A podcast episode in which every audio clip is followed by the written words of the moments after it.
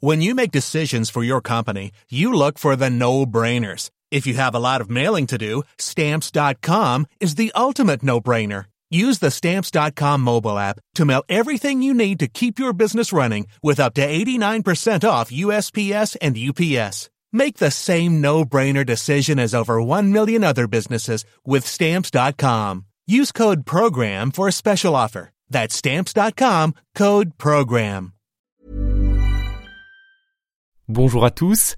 À l'approche des vacances, je vous propose d'écouter un épisode du podcast Autour du monde, produit par la joyeuse équipe du studio Biloba, pour voyager avec vos oreilles. Si vous appréciez cet épisode, n'hésitez pas à aller découvrir ce podcast et à vous y abonner sur votre plateforme d'écoute préférée, comme d'habitude. Allez, sans plus attendre, découvrez pourquoi la tour de Pise est-elle penchée. Autour du monde. Embarquement immédiat. Bonjour à tous, je vous emmène aujourd'hui sous le soleil de Toscane. Les ifs se dressent vers le ciel bleu, les cigales chantent. Ici, on boit du spritz, on parle avec les mains, on déguste des bruschetta, du pecorino ou des ravioli al tartufo nero. On visite Sienne, Florence, Lucca ou San Gimignano avant de venir pencher la tête vers la droite pour admirer l'un des symboles de l'Italie, la célèbre penchée la tour de Pise. C'est moi qui l'ai construite, bon c'est vrai j'ai pas, pas fait très droit, mais euh, c'est un concept.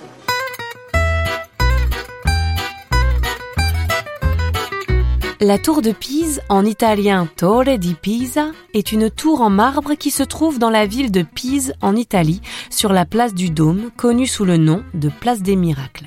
En termes d'architecture, c'est un campanile de style roman destiné à recevoir les cloches de la cathédrale Notre-Dame de l'Assomption de Pise. Sur les pierres de la tour se cachent quelques inscriptions. Des bas-reliefs expliquent peut-être la signification de cet édifice et sans doute aussi la raison de son inclinaison. À l'entrée, un motif représente un phare et deux bateaux qui entrent dans un port. Un phare, ce n'est pas sans rappeler la forme de ce campanile, qui serait alors peut-être comme un phare dans la ville. C'est le pharaon, comme il s'appelle le on. Mais pourquoi avoir besoin d'un phare alors que nous ne sommes pas en bord de mer? Bah pourquoi?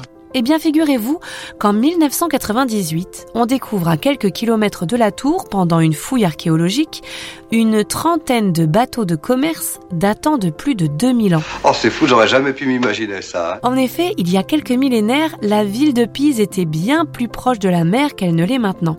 Les architectes auraient alors voulu rendre hommage à cette ancienne vie maritime, et sans vraiment penser que le sol reste lui un ancien marécage. À la boulette. La construction de l'édifice commence le 9 août 1173 et s'étale sur deux siècles. L'architecte Bonanno Pisano commence la construction avec le premier étage entouré de 15 colonnes en marbre blanc avec des chapiteaux classiques et arcs aveugles. Mais le sous-sol du site, vous le comprenez maintenant, n'est pas stable. Ce qui ne pose pas de problème pour une très large cathédrale aux fondations solides. Mais pour ce que nous construisons ici, une tour très lourde, très haute peu large, ça pose rapidement un petit souci de stabilité. Dès le troisième étage construit, seulement cinq ans après le début des travaux, nous sommes en 1178, la tour se met à pencher de 5 cm. On arrête tout. La pause durera 100 ans et elle sera providentielle. Le terrain se tasse au fur et à mesure et permet à la tour de ne pas s'effondrer. Giovanni di Simone reprend les travaux un siècle plus tard donc et essaye de compenser l'inclinaison de la tour en construisant verticalement quatre étages. Mais les résultats ne sont pas ceux espérés. Le clocher incline encore, les travaux s'arrêtent à nouveau. Je crois que ça va être encore une année compliquée.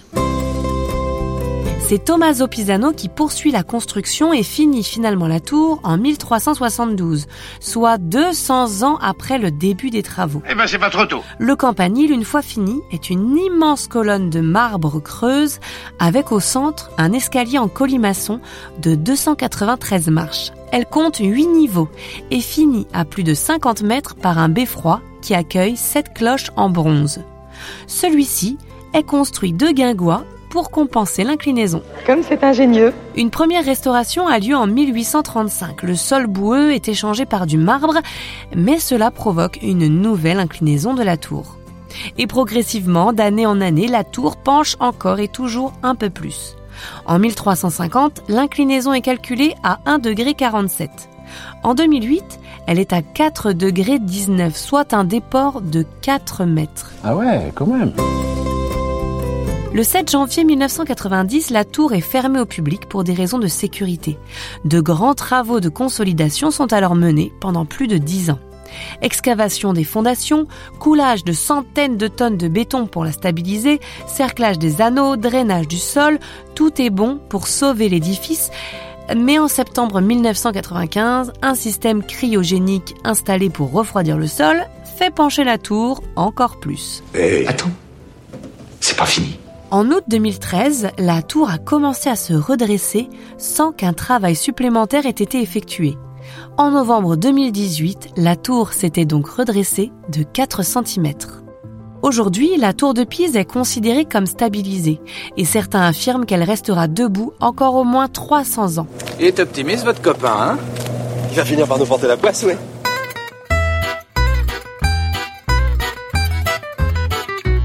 De prochains travaux permettront de revoir le ciel de l'intérieur comme dans un gigantesque télescope, comme cela était possible avant 1935.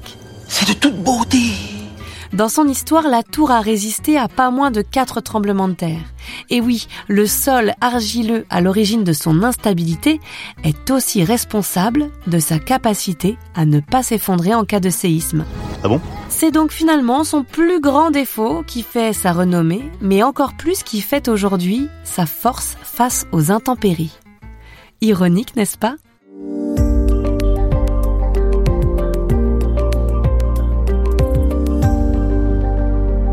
J'espère que cet épisode vous a plu. N'oubliez pas de vous abonner à ce podcast, d'activer les notifications et de laisser bien sûr 5 étoiles sur votre plateforme d'écoute. On se retrouve la semaine prochaine pour un nouveau voyage autour du monde.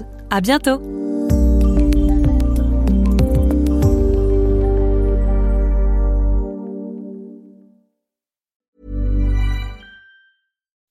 When you make decisions for your company, you look for the no-brainers. If you have a lot of mailing to do, stamps.com is the ultimate no-brainer. Use the stamps.com mobile app to mail everything you need to keep your business running with up to 89% off USPS and UPS. Make the same no-brainer decision as over 1 million other businesses with stamps.com. Use code PROGRAM for a special offer. That's stamps.com, code PROGRAM.